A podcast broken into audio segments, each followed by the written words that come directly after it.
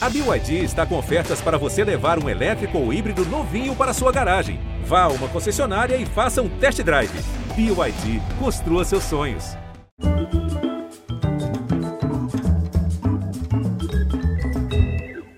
Olá, gente, bem-vindos. O forró integra nossa gente, brava gente brasileira. De expressão regional virou paixão nacional. O encontro de dois corações zabumbeiros aqui hoje é a comprovação desse alcance.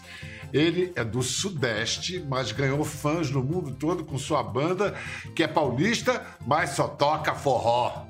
Ela, linda, com sua sanfona, é 100% nordestina.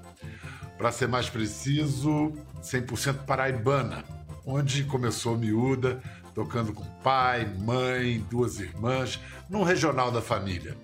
Multitalentosa, foi revelada no The Voice Brasil. Canta, toca com excelência mais de 10 instrumentos e é também atriz. Ele, ao criar lá se vão 22 anos, a banda de forró mais querida do Brasil levou para além mar o shot, o baião, o chachado. Tocou em 14 países. Fez tanto sucesso que conquistou a aprovação dos nordestinos. Como ela, por exemplo, que acaba de gravar um CD inteiro em homenagem a ele e sua banda. Hoje os dois estão aqui para falar de amor, de saudade, de carinho, de esperança, de forró. Bora forrosear com Lúcia Alves e Tato da Fala Mansa. Ai, que barato. Que lindo. Que barato. Ô, do, dona é. Lúcia, Dona Lúcia, onde você arrumou essa sanfona rosa de Penélope Charmosa? Já pensasse. Pois é, eu, a minha vida toda, Bial, eu toquei com sanfonas muito grandes, né? É, sanfonas Juliette Scandale, as sanfonas que os sanfoneiros usavam por aí, muito pesadas. Inclusive, eles olhavam para mim e falavam assim: menina, toca sentada, para com isso. Aí eu, ah, vou tocar, vou tocar forró sentada, não dá. E aí depois, é, quando eu fui fazendo meus shows, que eu fui ganhando mais dinheiro também, podendo comprar instrumentos bons, que a gente sabe que uma sanfona nova não, não é tão barato assim. E aí eu fiquei imaginando, cara, eu gostaria de ter uma sanfona mais leve, menor, e eu queria ter uma sanfona colorida, assim, sabe? Que chamasse atenção, que as crianças olhassem e tivessem vontade de tocar.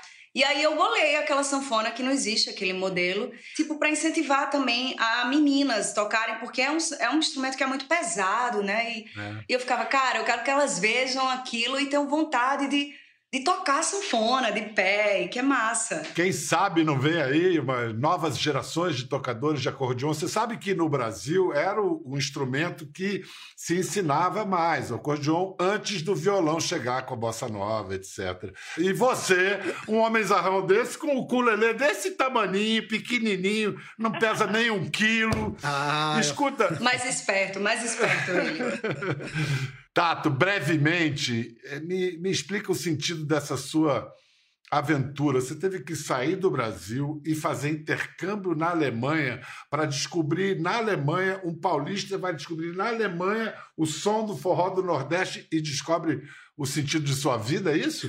pois é, um caminho inusitado, né? Mas fui para a Alemanha e eu acredito que lá eu acabei adquirindo uma, um patriotismo cultural, né? Quando você tá fora, você começa a buscar muito as coisas que tem no país para ouvir, para matar saudades, e isso me fez chegar não só até o forró, mas a MPB de modo geral, né? Começar a tocar mais MPB. Uh, ah, e quando eu voltei para o Brasil, eu estava sedento por música brasileira, pela cultura brasileira, e aí acabei conhecendo em Itaúnas, olha, não foi nem no Nordeste, mas foi ali na divisa do Espírito Santo com, com a Bahia, né? Ou seja, uh, talvez uma das últimas cidades do, do Sudeste brasileiro. Eu conheci o forró através de trios, de, de, de um movimento cultural já nascendo uh, dos jovens, né? E a partir daí eu falei, cara, é, é isso aí. Uh, não é nem, nem, nem dizer isso que eu quero. Acho que foi isso que me pegou assim e falou: vem pra cá, porque você, você é dos nossos. E hoje eu dou graças a Deus de ter conhecido, né? Escuta, é, Tato, para você, a Lucy Alves gravar um CD inteiro só com músicas da, da Fala Mansa é uma espécie de aval definitivo, selo para sua banda? Tem paulista no forró e é tudo igual? Olha, eu vou te falar que esse aval uh, diante da, da imensidão da nossa cultura, né? Onde a Fala Mansa, mesmo com 22 anos, é um peixinho pequeno diante de tantos incríveis artistas, né? Que, que foram pilares estruturais dessa cultura. Então eu acredito que eu ainda tenho que trabalhar mais uns 20 anos para merecer essa, esse reconhecimento, essa generosidade da Lucy, né? Em, uh, não só pela grandiosidade da artista que ela é, né? É, é multi-instrumentista, né? Conhece muito de música, saca muito de, de sonoridades. É uma atriz talentosíssima que demonstra também essa qualidade né, na, em tudo que faz. É, não tem preço. Ela, ela, ela não tem a noção do que ela está sendo dentro da nossa história, assim, é surreal, surreal. É, aquelas honras que se tornam uma enorme responsabilidade. Mas é bom, você tá. São, os seus ombros estão mais do que preparados para segurar essa. Lucy, tem, existe isso de bairrismo musical, dos nordestinos começarem a olhar assim, ó, a reserva de mercado aqui, esses paulistas fazendo forró e tal. Teve isso no início? Tato é muito maravilhoso, né? Olha, eu, eu lembro muito bem, Bial, quando o grupo dele surgiu no mercado, porque eu eu estava começando a minha história também com o Clã Brasil, que é a história da minha família, que a gente já fazia o circuito do Nordeste, né? E sim, sou diferente. Tipo, que é isso? Que sotaque é esse cantando forró? Porque é um grupo de forró, né? Tradicional de forró, chachado, baião arrastapé, shot. E aquilo chamou a atenção dos nordestinos, né? Que a gente sim achou diferente por contarem outras histórias também, né? Outras perspectivas. Afinal, a gente eu acredito que a gente canta muito sobre a nossa região também, né? Então foi muito interessante escutar esse violão do Tato com triângulos, a bumba, sanfona, que é muito marcante, né? E assim, eu lembro que inundou o cenário nacional chegou no Nordeste e cativou o espaço deles também, porque os meninos têm a originalidade deles, né? Eles têm a autenticidade. E não podemos nos esquecer que São Paulo foi uma cidade erguida por nordestinos. A cultura nordestina de São Paulo é enorme, então é mais do que natural que daqui saia um bom forró e tão bem representado pela Fala Mansa. E se Lúcia Alves é, é aval para Fala Mansa, imagina o aval de Dominguinhos para Lucy e Tato. A sensação com o Tato e Domingues ali era forró com uma pegada rock, assim, o um negócio. Ah! É, vitalidade. Mas, mas o que me chamou a atenção é atitude, né?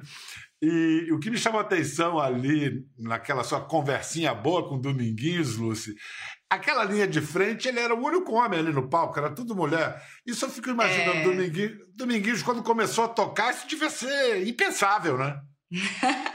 No tempo pois é, eu acho que essa geração de sanfoneiros a gente vê aí uma galera, umas meninas chegando e tocando, que é muito massa. É um instrumento que ainda vem desse universo muito masculino, né, Bial?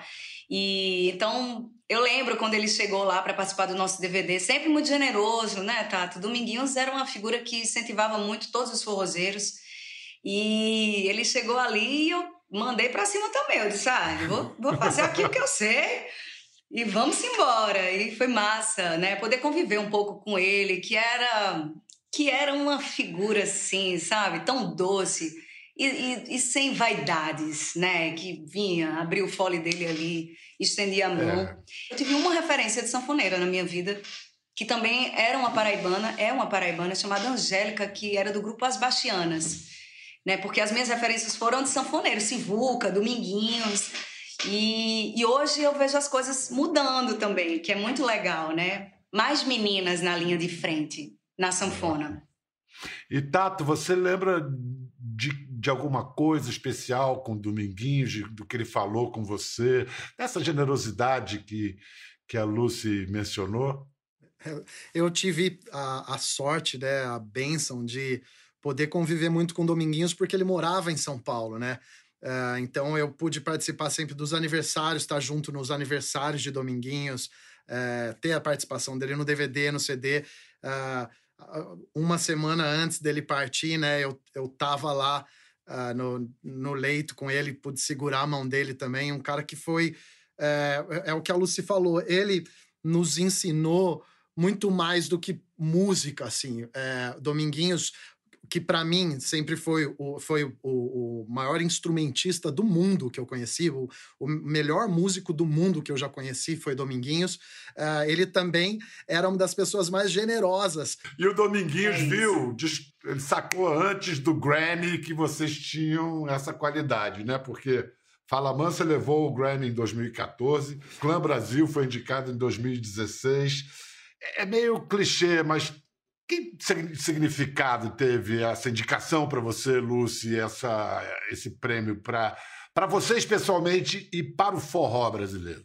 Ah, eu acho que é a ratificação de um trabalho bem feito, com amor, assim, muita pesquisa, né, que a gente sempre se dedicou bastante com o Brasil. É, eu acho que a, or a originalidade, ela, ela vence, né? É, a, a, a originalidade uma coisa genuína, né? Você ali né, Isso.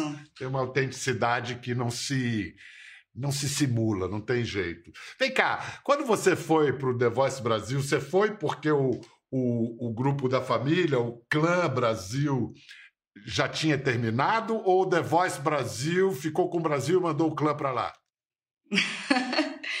não, eu fui porque Painho, Painho que falou, cara, se inscreve.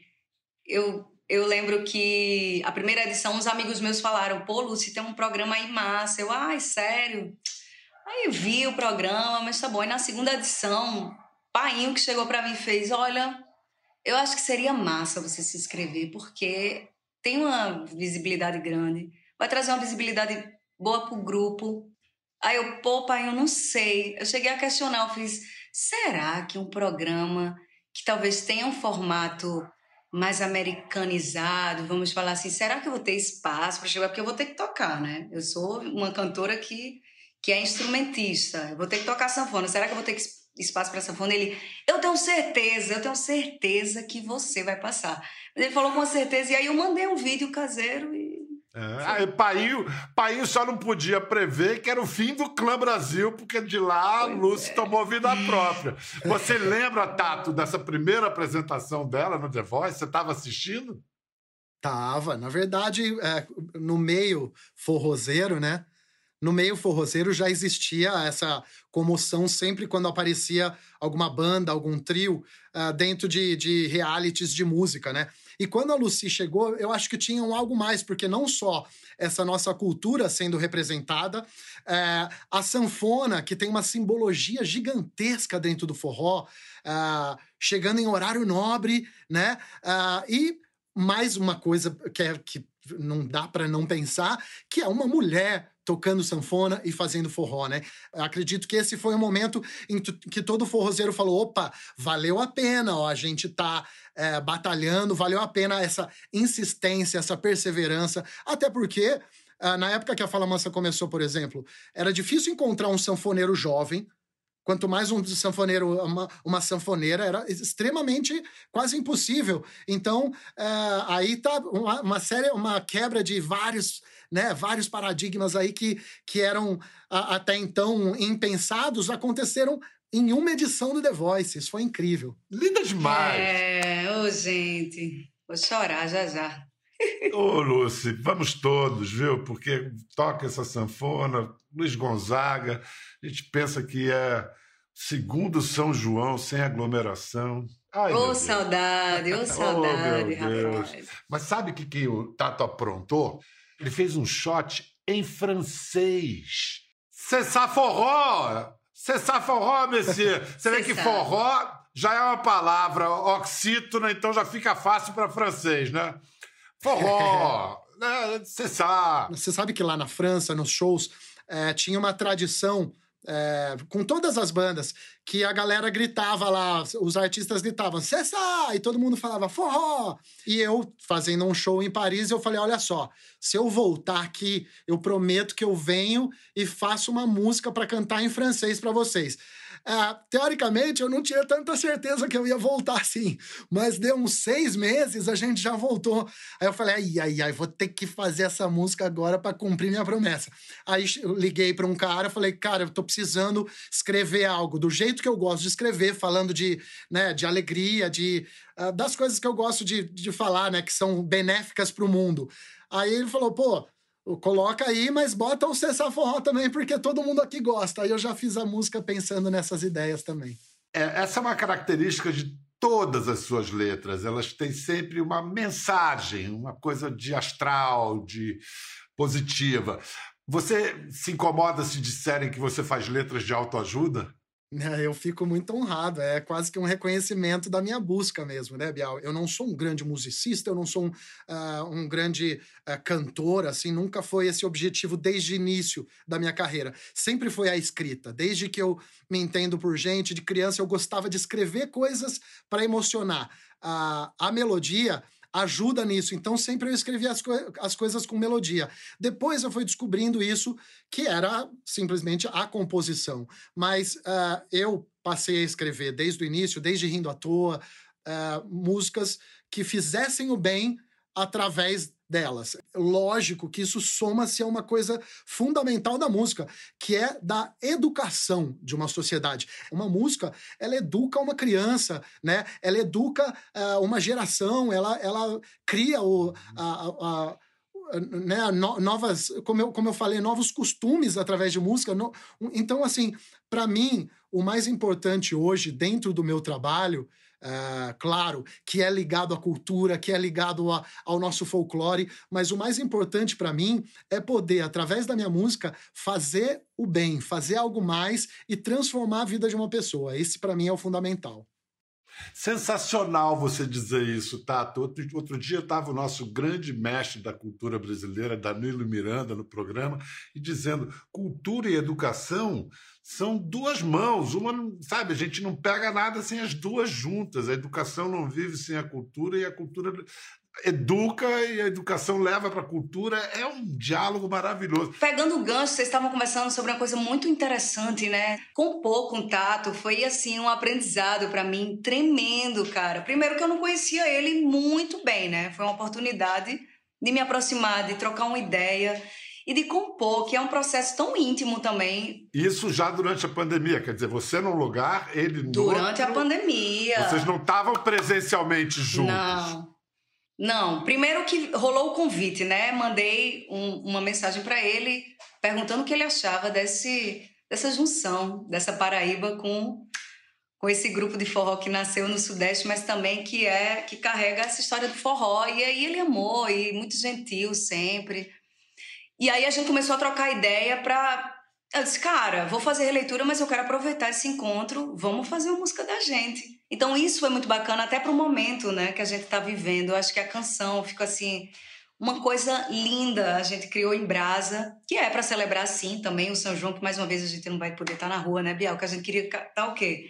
Agarrado, dançando, com aqueles palcos cheios de gente, os coretos cheios de trio de forró pé de serra milho assado no meio da rua, né? É. Quadrilha. É uma forma da gente celebrar esse momento, né? Então foi um encontro muito especial, aprendi muito no processo, que foi a distância, mas foi lindo e nasceu em Brasa, né, Tato? Quantos instrumentos você toca, Lucy? Olha, Bial, que eu conto aí, eu acho que uns 10, né? Vamos lá, sanfona, piano você toca? Piano, violino. Aham. rabeca, guitarra baiana, cavaquinho, violão, guitarra, baixo. Harpa? É verdade que você toca harpa? eu adoro que vocês descobrem tudo, né? Porque eu já toquei harpa na orquestra uma vez. Não tinha arpista e a, a maestrina colocava para eu tocar. E eu toquei harpa, charango. Achou que a sanfona estava pequena demais, pegou logo aquele trambolhão, com todo respeito, que é uma harpa, né? A harpa de orquestra. Nossa, precisa de um caminhão para levar aquilo, né? A Lucy devia ser o Coringa, né? É. Era o Coringa da orquestra. Ah, tá precisando ali. Era ah, tipo isso. A Lucy que ela faz. Era tipo isso. Ah, é. Bandolim, era tipo isso. É, e aproveita que você não tá fazendo nada, vai lá e canta também. Aí pronto. É isso. Então, viva a música, viva o forró. Vamos terminar ouvindo Asas. Asas é sua, Tato. De quando é essa canção? É minha de 99, escrevi em 99 Asas. Lucy, muito obrigado. Adorei conversar com você, estar tá com você. Beijo, uma honra. E honra toda minha, enorme. Tato, você também. E realmente vamos fazer tudo direito, torcer e fazer a nossa parte para que ano que vem tenha São João, tenha Boa, festa junina. Oxalá! Valeu, é isso aí, oxalá. Quer ver mais? Entre no Globoplay. Até a próxima.